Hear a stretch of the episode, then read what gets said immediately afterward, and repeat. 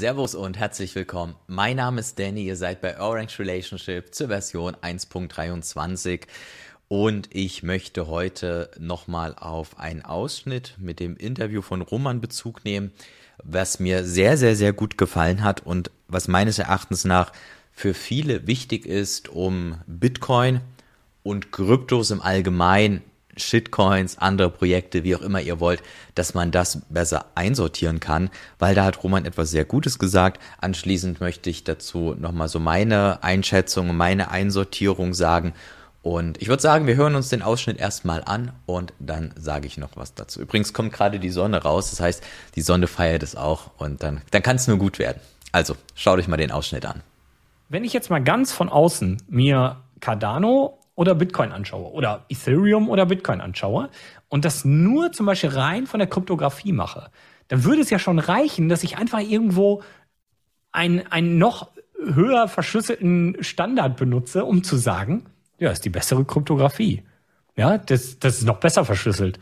Ja, aber äh, und, und das kann ich eigentlich in jedem Bereich machen. Wenn ich aus irgendeinem dieser ganzen Bereiche auf Bitcoin schaue, werde ich feststellen, wenn mir, wenn, wenn mein Wissen leider in einem Tunnel ist und ich nur meinen Fachbereich sehe, dann werde ich immer irgendwie ein Projekt finden, was es besser macht als Bitcoin. Das zu entkräften, dass es aber deswegen nicht gleich besser ist, ist halt super schwierig. Ob es Wirtschaftsökonomen sind, ähm, äh, also Leute, die auch Wirtschaftsprofessoren sind, äh, ob es Leute sind, die Kryptografen sind, ob es Physiker sind, es ist völlig egal. Ich habe das überall festgestellt, dass wenn diese Leute eben nur einen Teilbereich abdecken, sie niemals das volle Potenzial von Bitcoin verstehen. Cardano ist viel wissenschaftlich aufgebaut.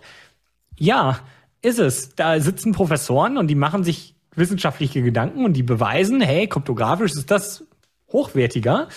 Aber die vernachlässigen zum Beispiel die Ökonomie dabei und verstehen nicht, äh, warum trotzdem so ein Netzwerk langfristig zentralisiert durch äh, Staking oder was weiß ich. Ja, und dann geht's ja auch sehr weit. Und man braucht einfach schon verhältnismäßig ho ein hohes Detailwissen aus so vielen Bereichen, um diese Bereiche miteinander kombinieren zu können, um dann zu diesem Entschluss zu kommen, ja, eigentlich diese, diese absolute vertrauenslose Basis liefert nur Bitcoin. Alle anderen hat wieder irgendwelche Vertrauensstellen drin. So, okay. Ich hoffe, der kleine Ausschnitt hat euch gefallen.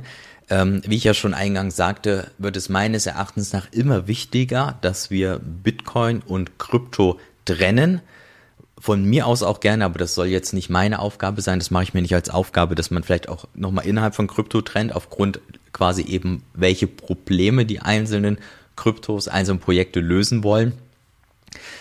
Aber da habe ich jetzt schon was angetriggert, denn seht mal, Bitcoin löst das Problem für Geld. Das heißt, Bitcoin möchte Geld sein. Und vielleicht mal ganz kurz, welche drei Eigenschaften Geld hat. Viele von euch kennen das schon, aber Geld muss ein Unit of Account sein, Medium of Exchange und Store of Value. Bedeutet quasi tägliches Tauschmittel, äh, Recheneinheit und Wertespeicher. Diese drei Eigenschaften hat gutes Geld.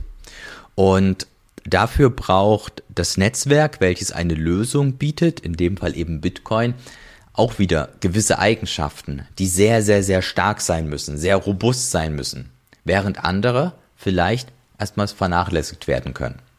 Bedeutet, ähm, um diese Eigenschaften des Wertspeichers, das heißt, hier geht es ja um Arbeitsleistung, die da reinfließt, um Zeit, die quasi gespeichert werden soll, und dafür braucht es ein hohes Maß an Sicherheit und Dezentralität. Das heißt, Bitcoin muss sehr sicher und sehr dezentral sein, beziehungsweise Bitcoin ein Lösungsansatz für gutes Geld.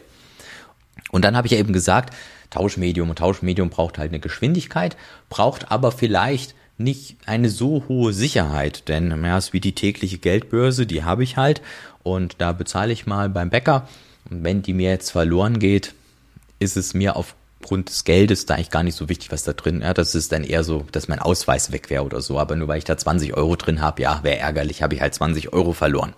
Das bedeutet, ähm, der, der Lösungsansatz für Geld, in dem Fall eben Bitcoin, braucht halt gewisse Eigenschaften. Und das ist meines Erachtens nach sehr, sehr wichtig zu verstehen, da sich äh, sehr, sehr viele Projekte eben mit Bitcoin vergleichen. Sie, ähm, wenn ihr euch mal irgendwelche White Paper oder so anguckt, ist häufig dann äh, der Vergleich mit Bitcoin drin. Was weiß ich, das Projekt schafft 1000 Transaktionen pro Sekunde und Bitcoin schafft sieben. Ja, irgendwie sowas.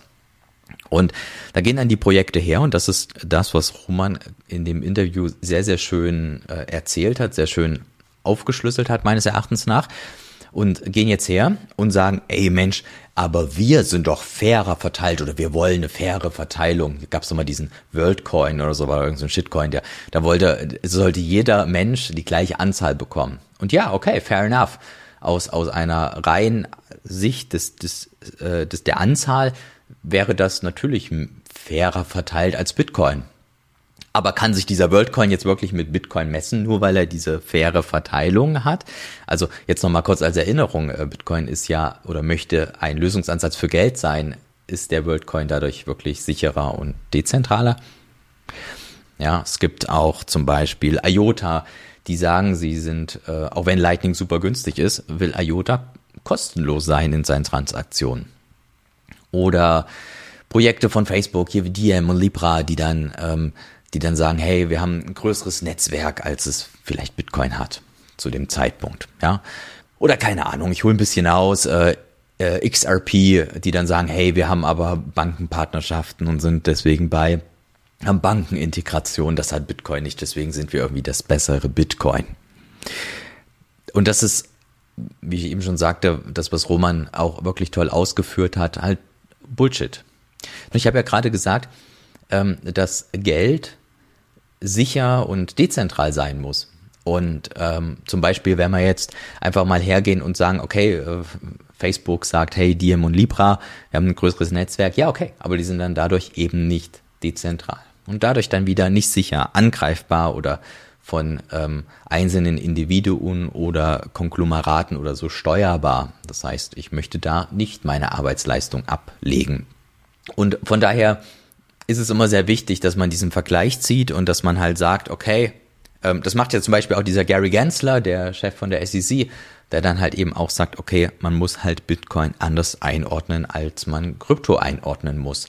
Und ich glaube, dann würde man auch gar nicht dieses toxischer in den äh, Bitcoin-Maxis hervorrufen, wenn man halt ganz klar sagt, okay, das hier möchte Geld sein und das hier möchte eine Plattform sein für Anwendungen. Also ich glaube, ähm, diese, diese Trennung, die da, die da Roman mal, oder dieses Bild, was Roman zeichnet, ist, ist auch sehr wichtig für uns zum Verständnis, dass wir äh, auch andere Projekte dann entsprechend einsortieren können.